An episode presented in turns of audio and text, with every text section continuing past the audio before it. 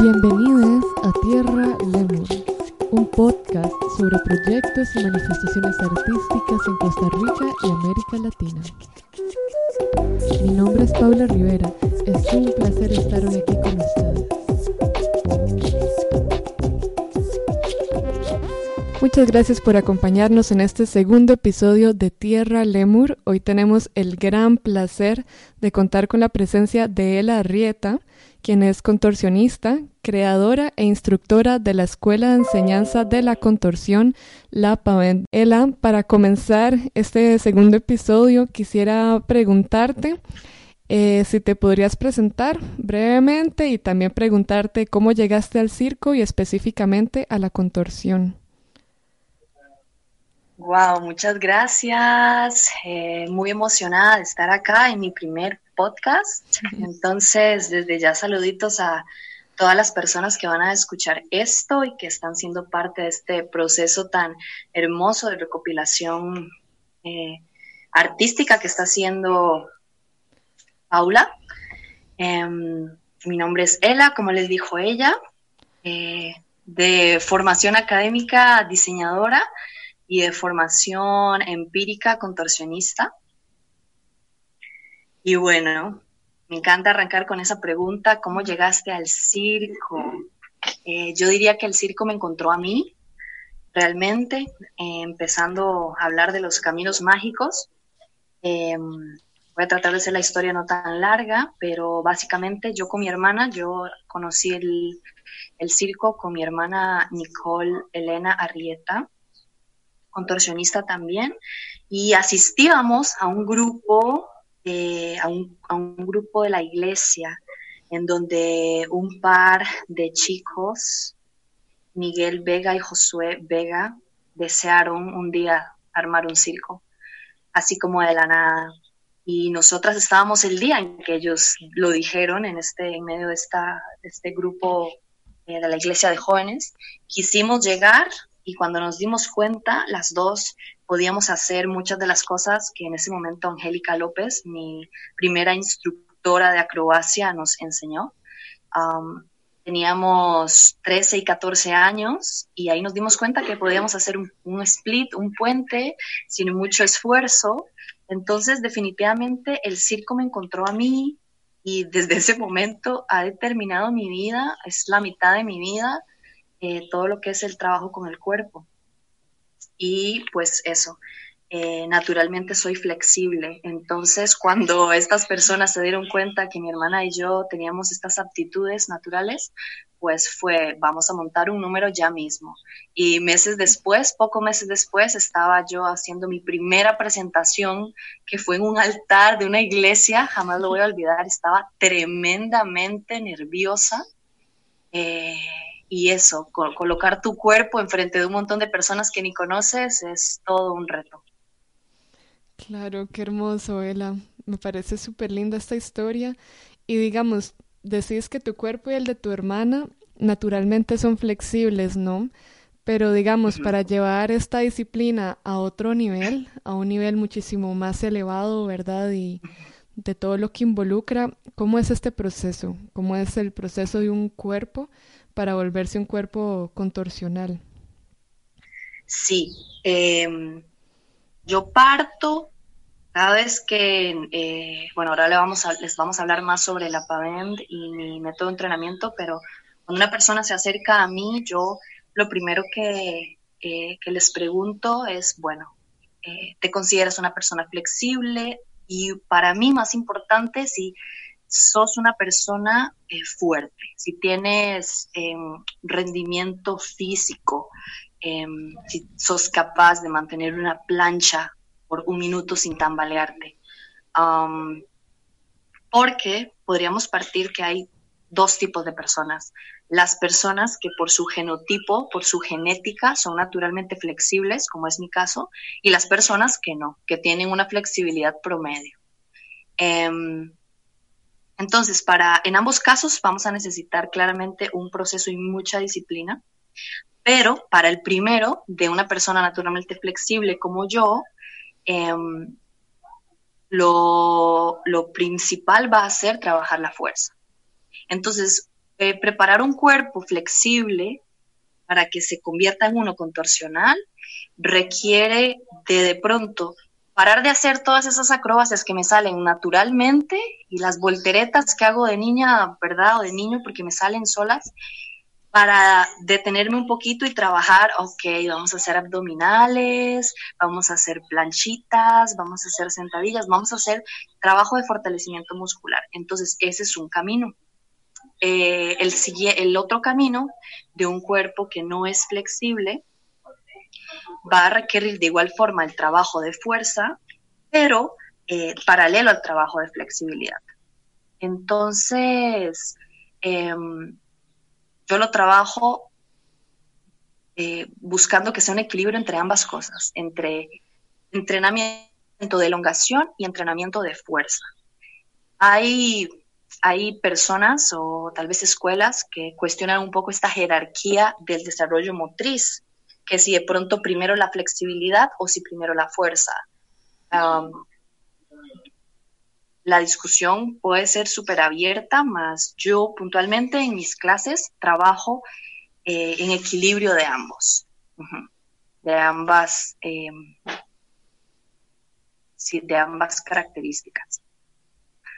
Eh, pero de, manera en síntesis, ambos caminos requieren claramente mucha disciplina, pero más que eso, una convicción y un deseo de querer intentarlo, porque cuando estás buscando la permanencia de posturas tan complejas como, la como posturas contorsionales, en donde sientes que hay muchos momentos en donde sientes o crees que no puedes respirar siquiera porque se reduce tanto el espacio entre tu cuello que es como cuando estás... Em, al borde de un precipicio, tienes que lograr quedarte en el borde y, a través de tu fuerza mental estar decidida a seguirlo intentando y a calmar la mente.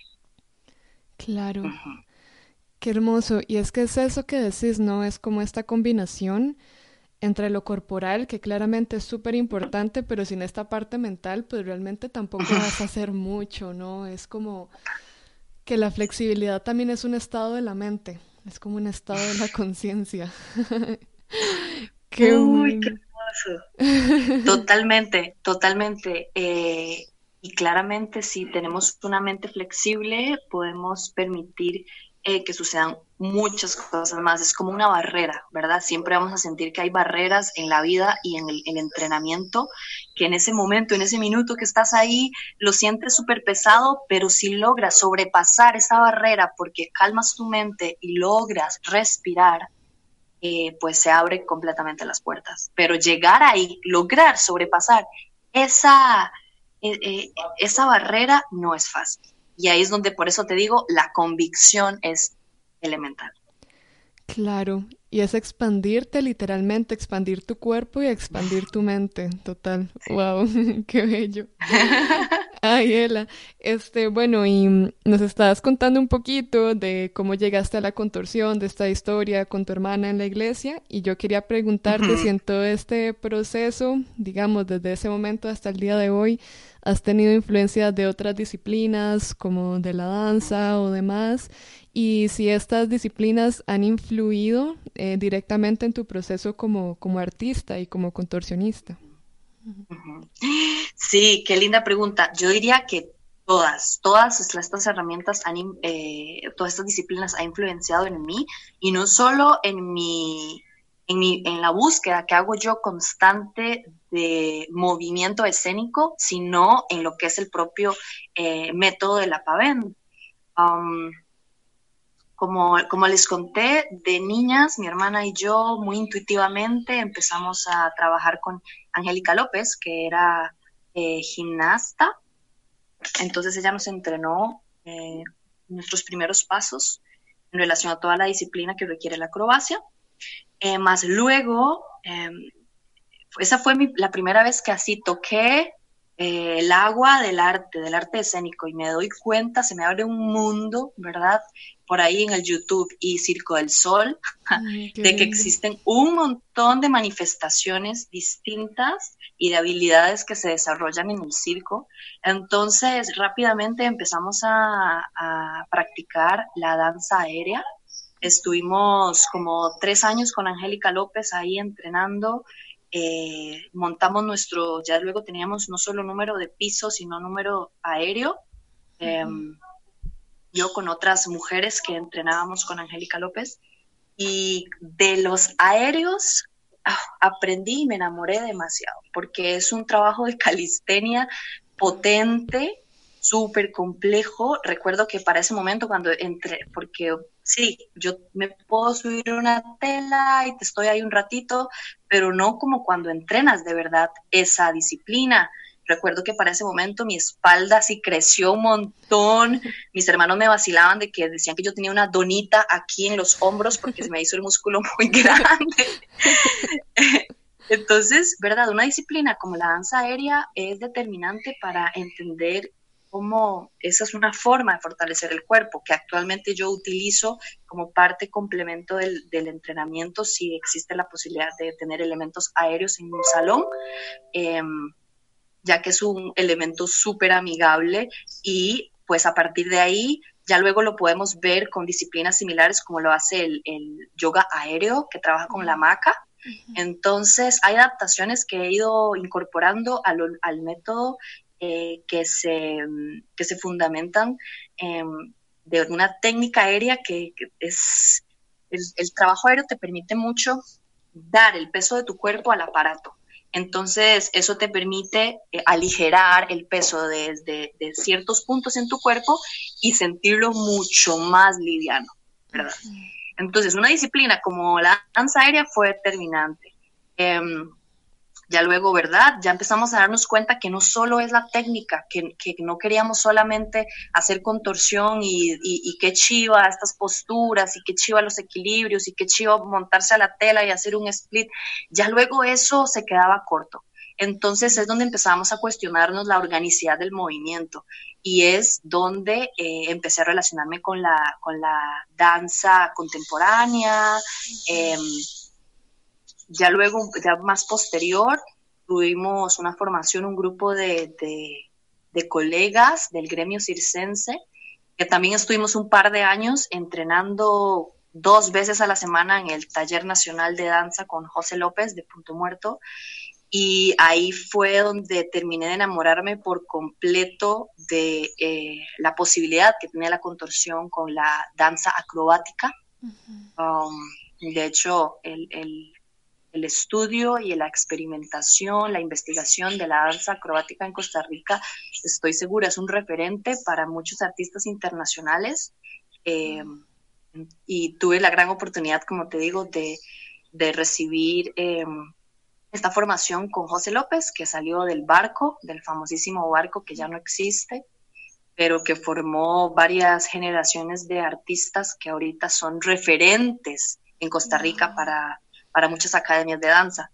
Em, entonces, pum, la danza, la danza contemporánea, la danza aérea, eh, también me permeé un montón del entrenamiento funcional y la calistenia y puntualmente gracias a, y digo gracias porque las lesiones son maestras, tuve una lesión muy fuerte de joven porque como les digo, naturalmente soy flexible, mi genotipo me permite este, llegar a estos rangos de amplitud de movimiento tan profundos, sin embargo, eso también nos lleva, o, eh, para quienes somos flexibles, estamos ante un riesgo de compensaciones musculares, porque naturalmente tu cuerpo cede ante, ante, ciertas, eh, ante ciertos planos de movimiento y puedes empezar a sobrecargar. Entonces yo sobrecargué mi zona lumbar, como es tan común no solo para quienes entrenan el cuerpo contorsional, sino para cualquier persona que tiene un trabajo y tiene que estar demasiado tiempo sentada, eh, una sobrecarga en la zona lumbar, entonces, bueno,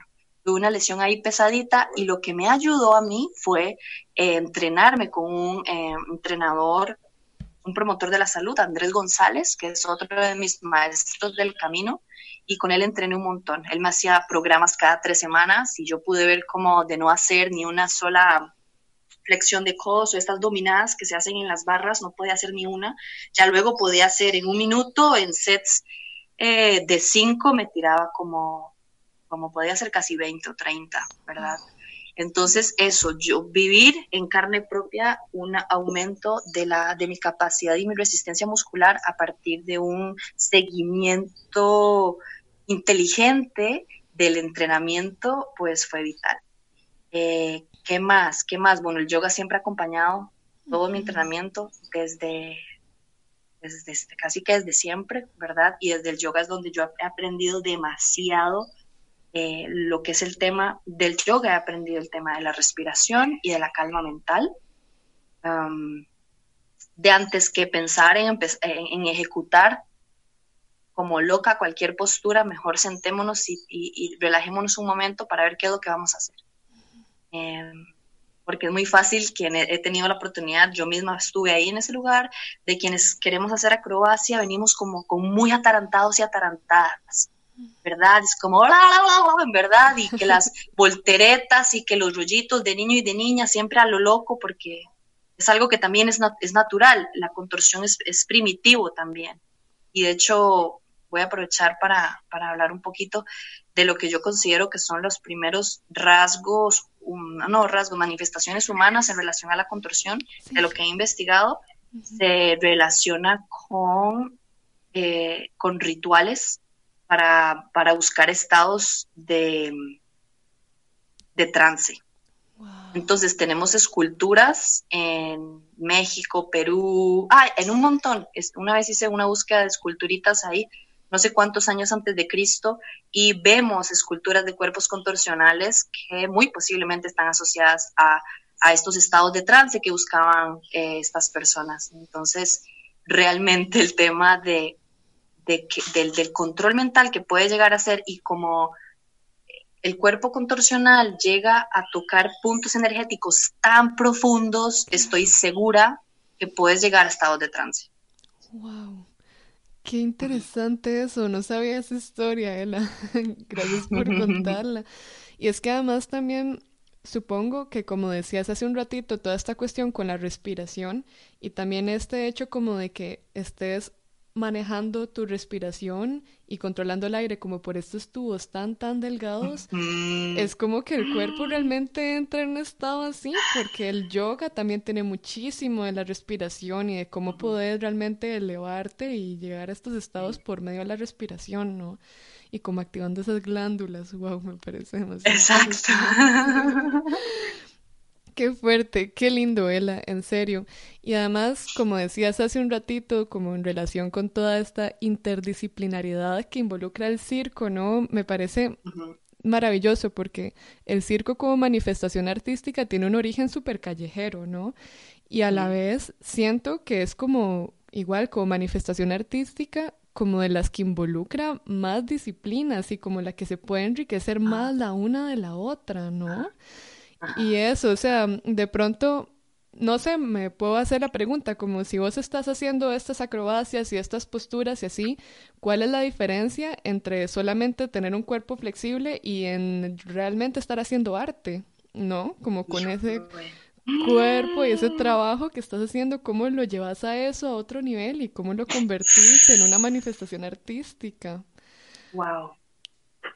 Wow, esa pregunta está profundísima y, yo creo que primero tiene que ver con la intención que vos haces las cosas, ¿verdad? Y bueno, claramente eh, es un gran debate, ¿verdad? Que es arte también.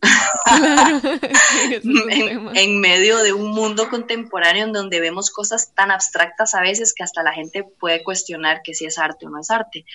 Pero yo creo que primero, desde mi perspectiva, eh, y me encantaría escuchar la perspectiva de otras personas, pero un, em, algo es arte cuando viene de la esencia del ser, ¿verdad? Del, ser creativa que se ha cuestionado cosas existenciales filosóficas y trata de aterrizarlas en, a una apuesta, alguna pintura, una música, em, Y, eso, hay, hay, hay, una intención, no solo hacer por hacer, no solo mostrar por mostrar, sino que estamos comunicando algo más. Y es donde empiezan las capas eh, semióticas, ¿verdad? Eh, a darle sentido a lo que ponemos en la escena. Claro, total, qué bello. Si es la intención que tiene detrás, claro, el mostrar tu ser. Qué bello, en serio. Ayela, bueno, quisiera pasar a la siguiente pregunta, que es con respecto a tu proyecto, que es la paventa. Entonces quisieras que nos contaras un poquito qué es la paventa. Bueno, la paventa es uno de mis, es uno de mis hijos. Eh, y que ha ido creciendo, ha crecido tanto como yo lo he, le, he em, entregado de mi tiempo y y en, y en la medida en que también yo misma me he ido nutriendo, la PAVEN es un entrenamiento acrobático y funcional de contorsión contemporánea, eh, que como hablamos antes, se nutre de diferentes técnicas. Por tanto, es, es una metodología interdisciplinaria que busca acompañar cuerpos a la en la formación integral de este arte. Claro. Este entrenamiento se basa sí o sí en la conciencia corporal, ¿verdad? Necesitamos lograr entender, diferenciar eh, mi brazo arriba, de abajo, atrás, adelante, la propiocepción, ¿verdad? Que esa es una, característica que también eh, es necesario desarrollar, no de la nada empezamos a darnos cuenta que tengo un músculo debajo de otro, ¿verdad? Y una cosa es imaginarlo en la mente y otra cosa es sentirlo.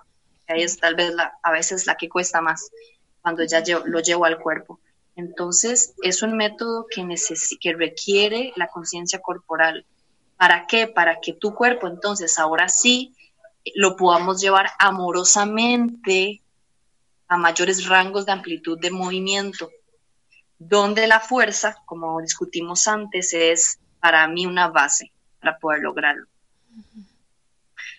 Em, pues sí, la PAVEN sigue en constante eh, construcción, ¿verdad? En la medida en que yo me alimento de formaciones, como por ejemplo ahorita que estoy con em, llevando una formación con Organic Flow, que es un método creado por un fisioterapeuta y capoeirista brasilero.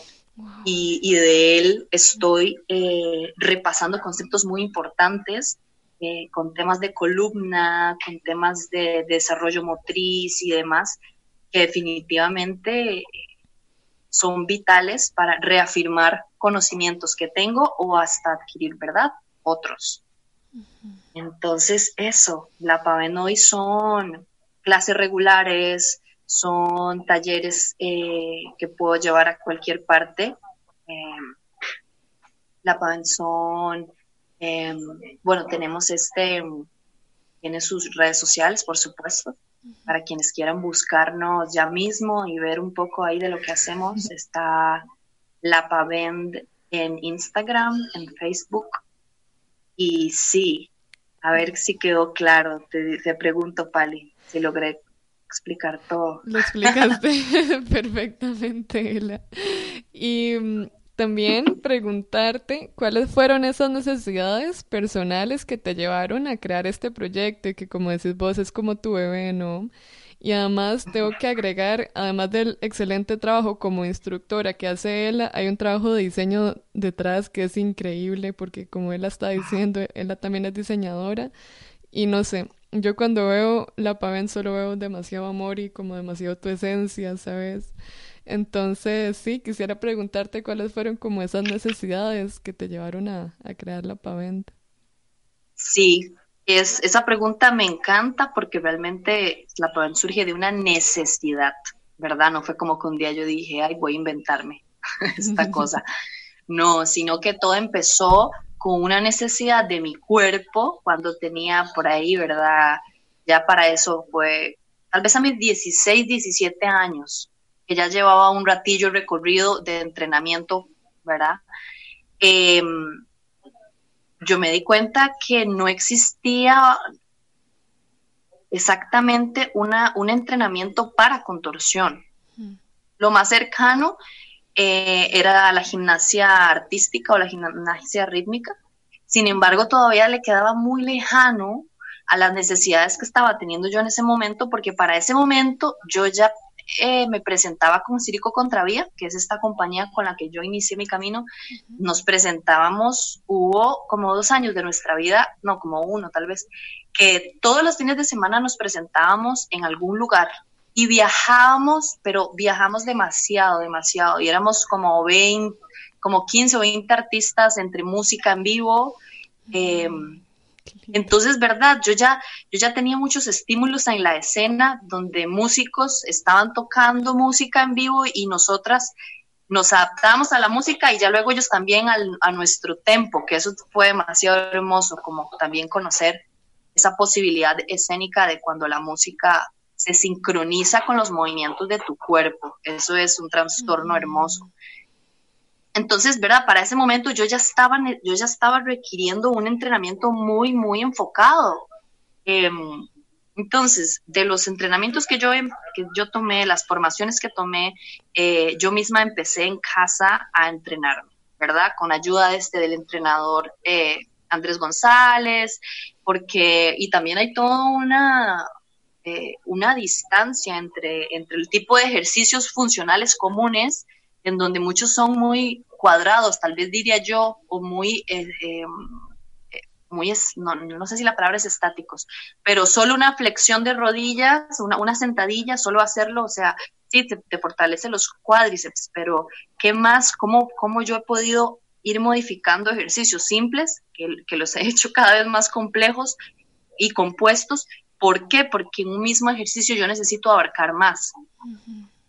Entonces, un poco de esa necesidad mía de poder ser más efectiva en cuanto a mi tiempo eh, y economizar también la energía, empezó a surgir una manera para yo misma entrenarme, que ya luego me di cuenta, eh, y es muy hermoso también esto, no fue que yo quise empezar a dar clases, sino que las personas una vez me, me, llamaron, una amiga, un amigo, Ela, queremos que nos des clases, hace, hace y ay, no sé cuánto fue eso, ya hace como cuatro o cinco años. Eh, Ela, queremos que nos des clases y yo quita, porque soy, soy a veces muy quisquillosilla.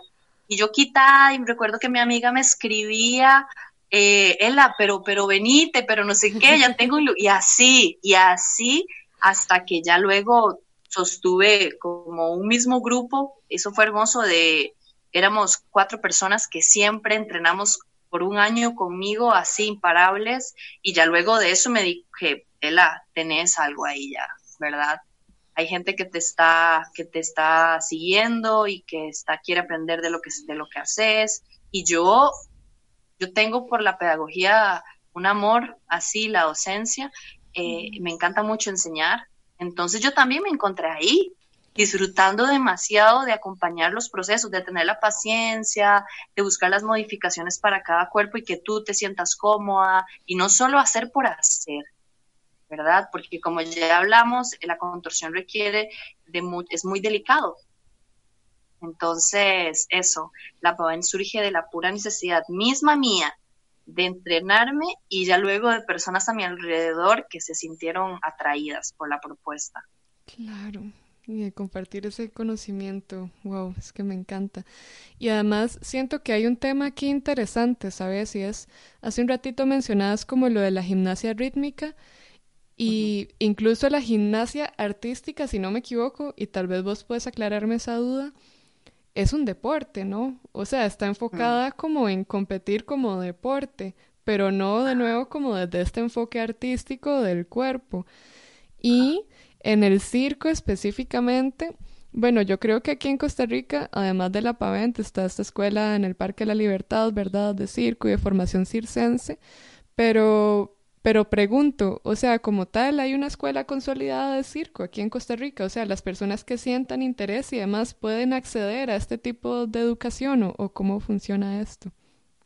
Wow, sí, sí, sí, vamos a ver. Entonces, el Parque de la Libertad es un gran esfuerzo, ¿verdad?, que se hace. Eh, ahí creo que todavía la directora de Sol Carballo, eh, que es una, ah, que también surge, ¿verdad?, de la necesidad de institucionalizar una disciplina, una, una gran capa de disciplinas, ¿verdad?, como es el circo, porque como vos le dijiste, viene, es callejero y diría yo más bien, viene de, de mm, tiene un surgimiento popular. Claro. Y el circo tiene una, una herencia popular tremenda porque surge desde el pueblo, desde eh, el, bufón, ¿verdad? Ahí jugando entre la gente, haciendo reír a la gente, que ya luego fue pues más comercializado y llevado eh, a otras formas. Pero em, si yo quisiera entrenarme como tal, escuela de circo en Costa Rica no, no existe como tal, ¿verdad? Como lo dijiste, lo más cercano es el Parque de la Libertad. Lo que sí hay, y bueno, el Parque de la Libertad, que es de institución pública, lo que sí hay son em, propuestas desde el sector privado en donde vos puedes formarte en disciplinas específicas, ¿verdad? Tengo colegas que dan sus clases de danza aérea, de trapecio, de malabares, de mastil chino, de, mm, un montón. Y ahorita, ¿verdad? Hay como distintos eh, focos o, nichos, ajá, en distintas eh, provincias del país. Se me ocurre ahorita pensar en Circo Fantástico, en Pérez Celedón, ¿verdad? Que también son, ya hoy son unos referentes tremendos de, de niños y niñas entrenados y que ya andan viajando por Europa. Entonces ellos tienen ahí un nicho y ahí en ese nicho hay em, voluntarios y voluntarias que vienen de Europa, a, que vienen de escuelas de circo y demás y a, ayudar a formar. Los mismos niños y niñas que ya empezaron hacía 10 años, ya hoy están, ¿verdad? Así como yo ando clases allá, pues ahí hay un nicho, está la Casa del Arco Iris en San José, que es otro nicho legendario en la historia del circo de Costa Rica, para mi parecer, en donde han pasado y están un montón de eh, figuras legendarias artísticas. Em, y también pues las academias privadas, ya academias que hay en donde, como vemos, las manifestaciones se mezclan y hay academias de pole dance y, ¿verdad? Hay como entonces, como tal, una escuela no te vas a encontrar, pero es como eso, como, como lo que me pasó a mí, que aún no existe algo tan específico como una escuela tal de contorsión. Claro. Wow, qué lindo, sí. Entonces, la necesidad de crear la PAVEN realmente, o sea, es muy hermosa y además como, como eso que decís, como tu labor y como institucionalizar la disciplina, o sea, me parece súper, súper maravilloso. Y bueno, y volviendo un poco como a este tema, como del enseñar, ¿verdad? De la pedagogía y demás, ¿cómo, ¿cómo es el proceso para enseñar la contorsión? Digamos, hace un ratito hablabas como de esta relación entre la fuerza y, y la flexibilidad, ¿verdad? Entonces, ¿cómo agarras un cuerpo desde cero, digamos, y empezás a, no sé, casi a esculpirlo para convertirlo en un cuerpo contorsional? Wow. Em, sí, de hecho hice, hice ahorita un esbozo de, como cinco desafíos que plantea la enseñanza de la construcción. Em, entonces, bueno, voy a, voy a compartirlos, mm. eh, porque esto es eh, es, muy, es muy interesante que lo estés preguntando. Me, invitó a mí a hacer todo un trabajo introspectivo a partir de todo lo que ha sido estos años de acompañar cuerpos. Entonces, pienso que uno de los primeros eh, desafíos, o más bien las cosas a las que hay que prestar atención quienes estamos siendo facilitadores, facilitadoras de espacios eh, con el cuerpo, es la gran, gran responsabilidad que tienes que tener con los otros cuerpos.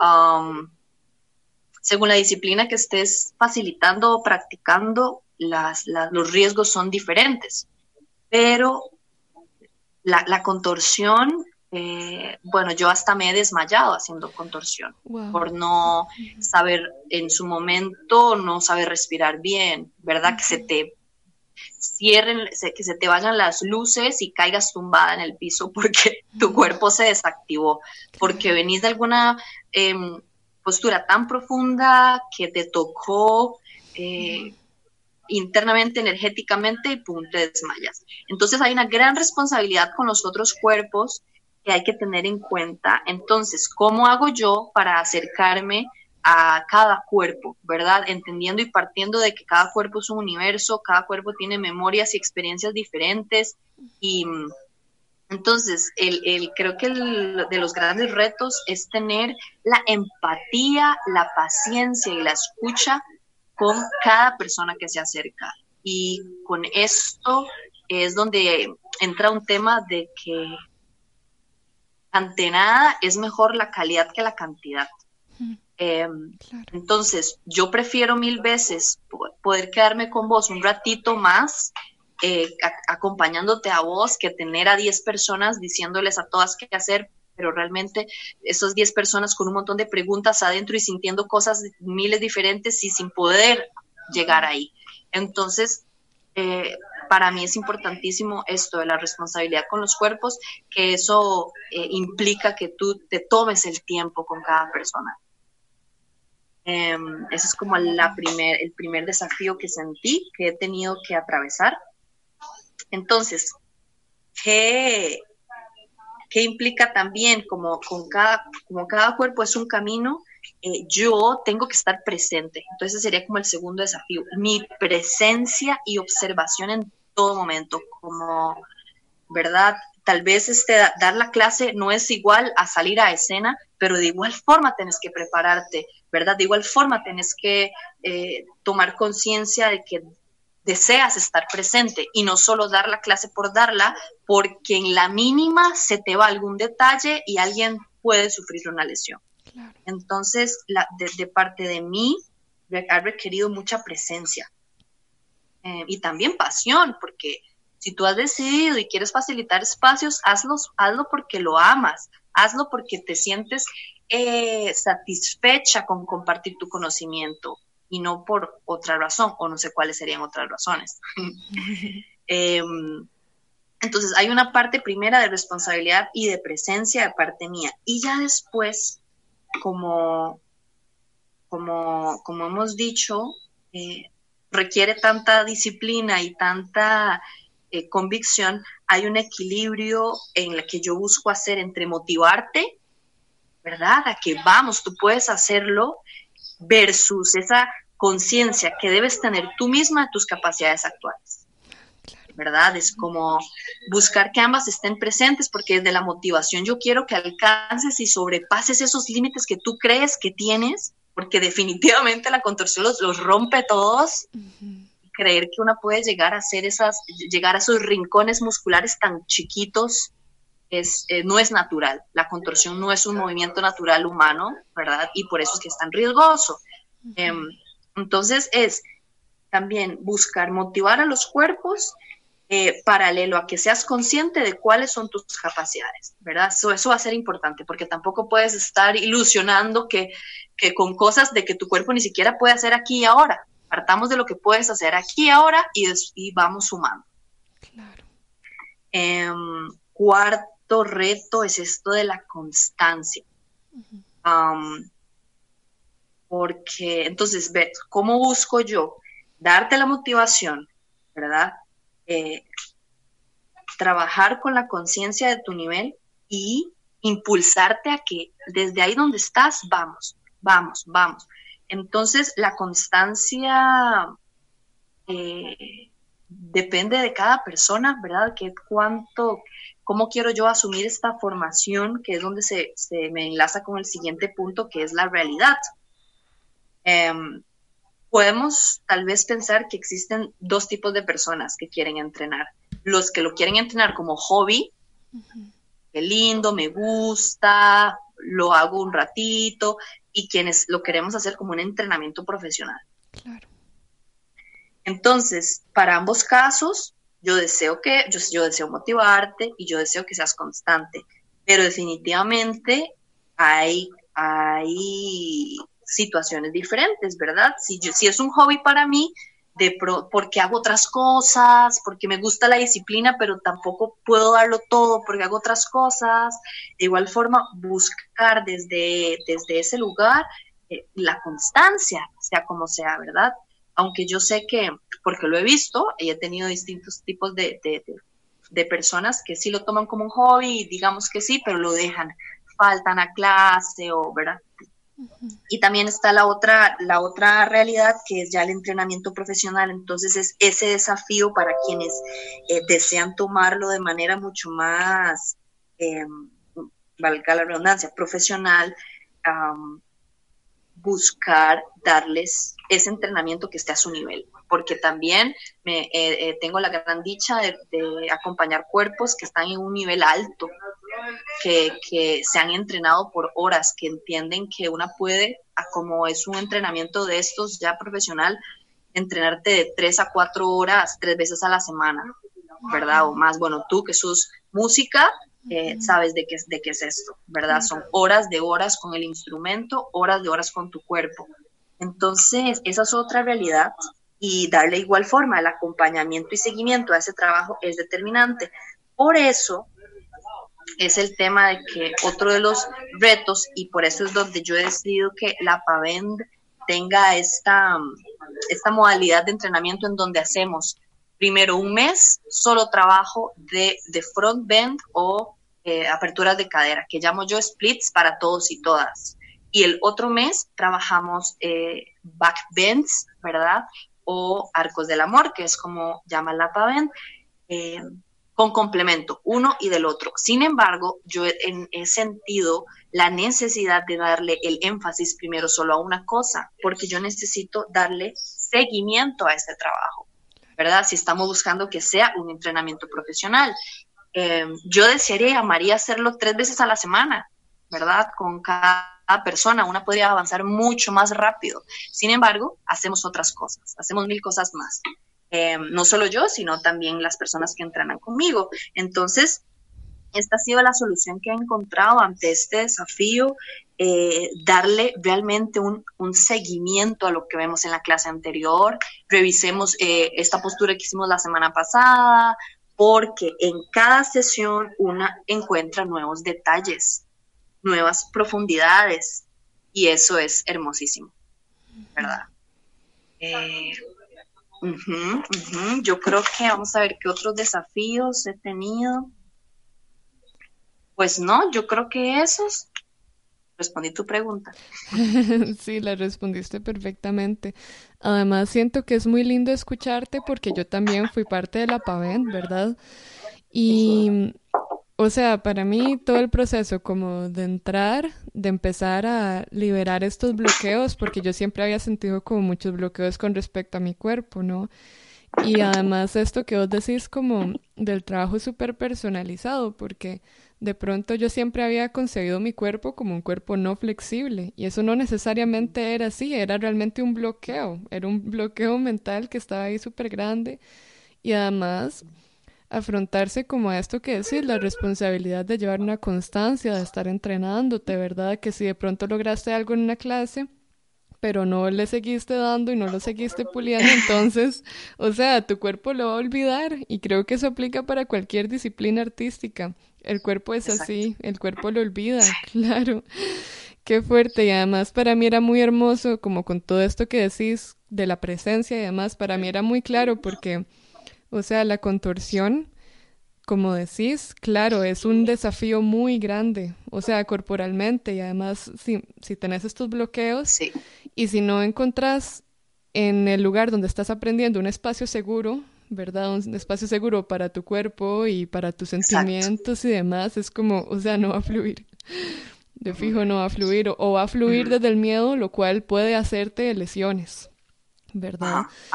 Entonces, bueno, esto me lleva a la siguiente pregunta, que es justo esto, o sea, ¿cómo, cómo se pueden abordar estos bloqueos o estos temores que puedan existir? Si, si eso es también como un trabajo personal de cada persona que decide entrar a la PAVENT o si como instructora hay alguna manera en la cual puedas guiarlo, puedas liberar esos temores y demás. ¿Qué, qué pensás con respecto a eso?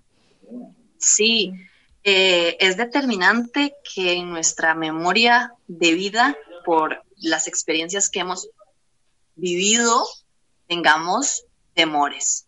Y, esos temores eh, psicológicos, mentales, emocionales, se, se, van al cuerpo y te bloqueas, quedas ahí totalmente petrificada eh, y más cuando llegamos a tocar lugares tan sensibles como es la columna vertebral, ¿verdad? Esta antena que nos conecta con, la tierra y hacia el cielo. Em, ahí se guardan un montón de historias. Entonces, es em, esto el yoga lo aborda con mayor énfasis, ¿verdad? Y habla mucho de la apertura del corazón, ¿verdad? Como ¿Qué pasa cuando literalmente yo expando el espacio que hay en mi corazón al buscar una extensión de columna? Al llevar mi pecho hacia atrás, ¿verdad? Todo el temor que hay de llevar el cuerpo hacia atrás, hacia un lugar donde no puedes ver hacia dónde vas. Entonces, claramente, eh, ahí van a surgir un montón de, de triggers Y entonces, ¿cómo trabajamos con eso? Porque eso, eso es, es natural, es natural. Así como, ¿verdad? Muchos temores de las personas es trabajar los puentes eh, y, trabajar las, la parada de mano, las inversiones, ¿verdad? Que tu cabeza esté hacia abajo. Claro. Ya luego de que nos hacemos adultos, adultas, tal vez en el pasamanos de niños y niñas era más común estar eh, con el cuerpo invertido pero ya después no, ya luego es, ¿verdad? Súper adultos, adultas aburridas que solo caminamos con los pies en la tierra.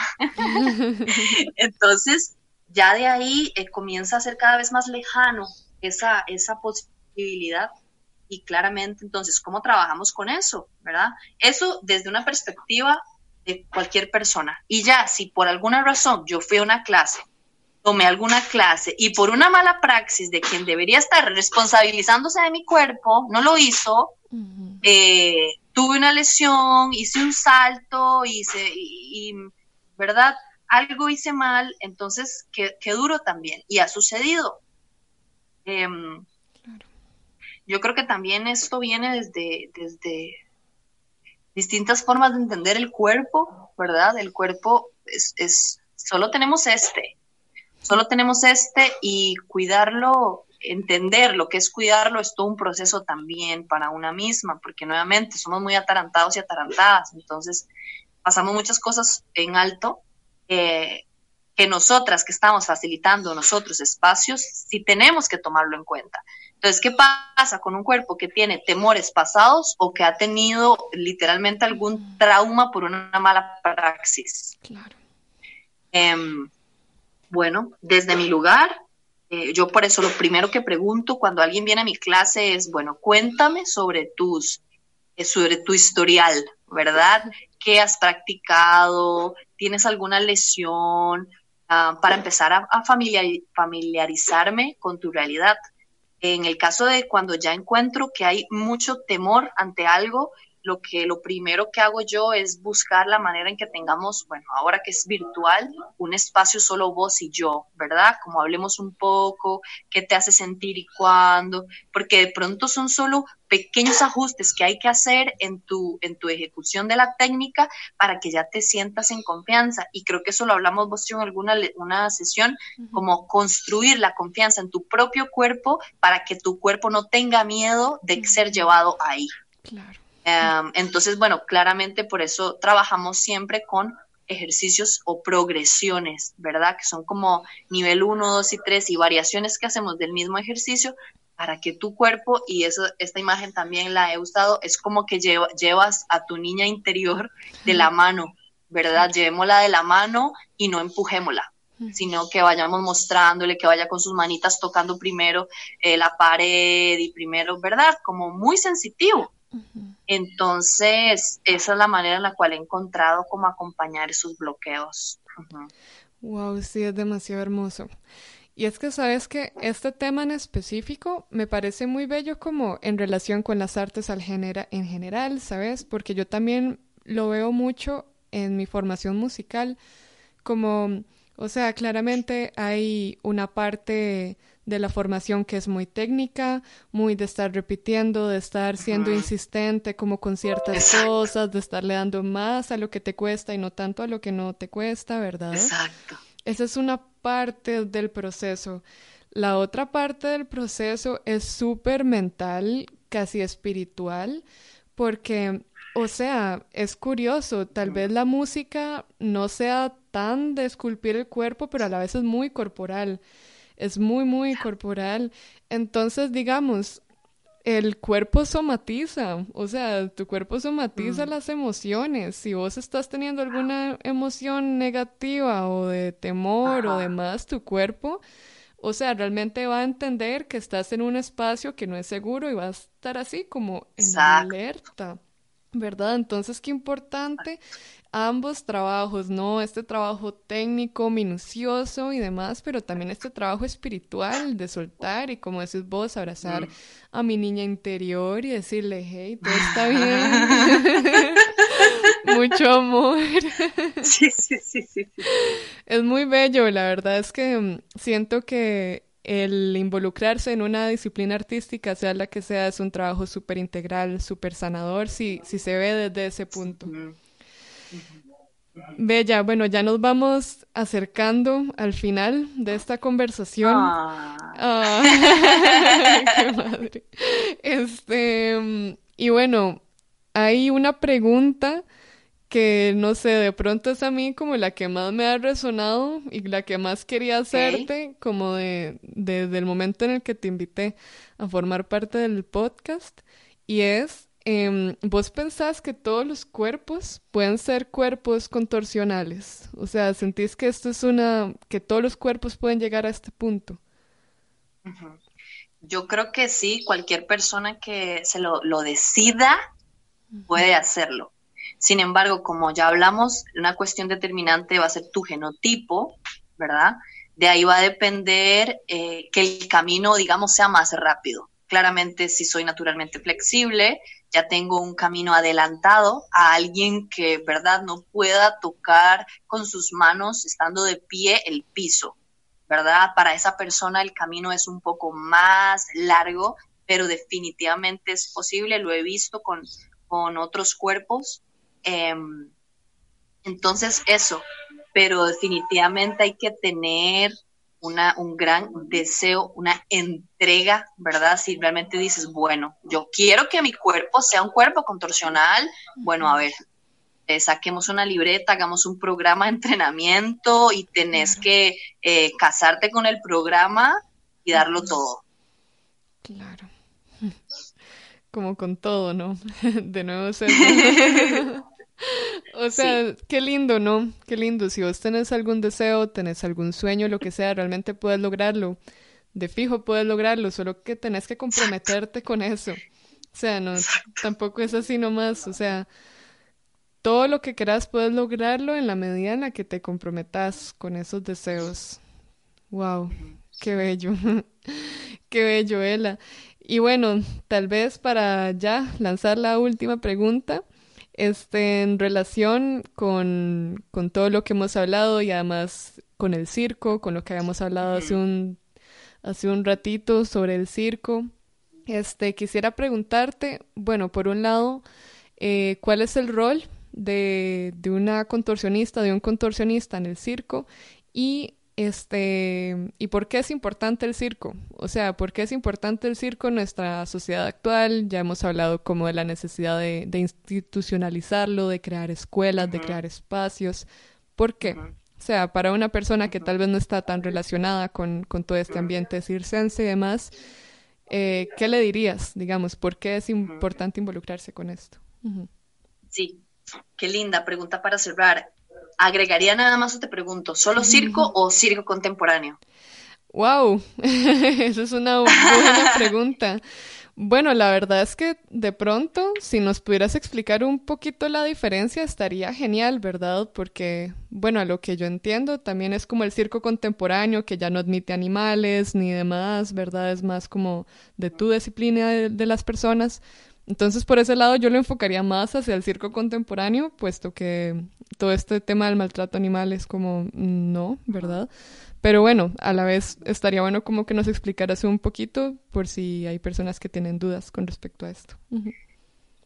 Perfecto. Entonces voy a hacer primero la diferencia entre circo contemporáneo y tal vez circo tradicional y después responderte la pregunta de que cuál es ese rol que juega la contorsión en el circo contemporáneo.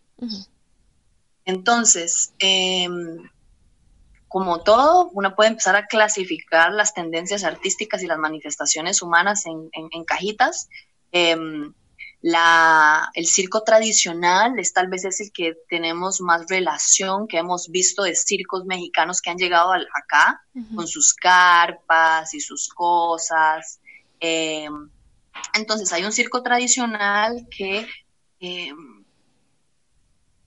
lo que se enfoca tal vez es más en mostrar esto tan maravilloso y trabajar desde, desde la impresión, desde el impresionarte a mm. vos con unas técnicas sumamente espectaculares, complejas, ¿verdad? Vemos eh, triple altura, eh, desde los circos clásicos, eh, caminantes en cuerdas flojas con una persona en los hombros, alturas altísimas, unas cosas que te paran la peluca, dirían por ahí.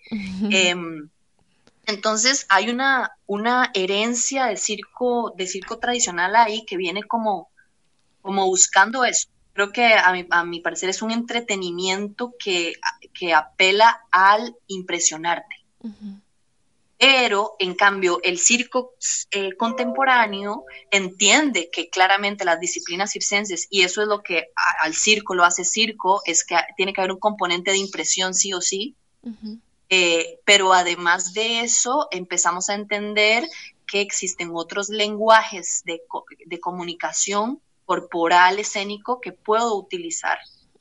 Um, entonces, el circo contemporáneo eh, trasciende como lo es la evolución humana, ¿verdad? A empezar a ponerle capas a las cosas complejas y hacerlo cada vez más complejo eh, que por eso vemos arte abstracto, ¿verdad? Más allá como de lo escénico, a veces vemos una pintura y son cosas extrañísimas y una, pero ¿qué es eso?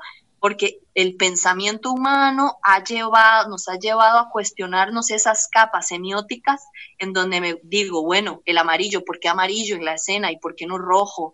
¿Por qué esta música suave y orgánica en vez de una, un rock fuerte? Ah, ok, es que esta música suave me evoca que estoy en el bosque y quiero que entonces el movimiento sea sutil como esta música. Entonces, el rol que juega la contorsión en el circo contemporáneo y cuando, cuando la, me la dijiste pensé dos cosas. A nivel nacional es una cosa y a nivel internacional es otra. Claro. Entonces, quiero responderla primero a nivel nacional. Eh, aquí ahora Costa Rica. Yo creo que el, el papel de la contorsión en el circo contemporáneo costarricense está pero en requete pañales. O sea, estamos apenas empezando a diferenciar primero incluso identificar qué es la contorsión, ¿verdad? Como hay personas que incluso todavía la palabra misma no la conocen, no se imaginan qué es eso.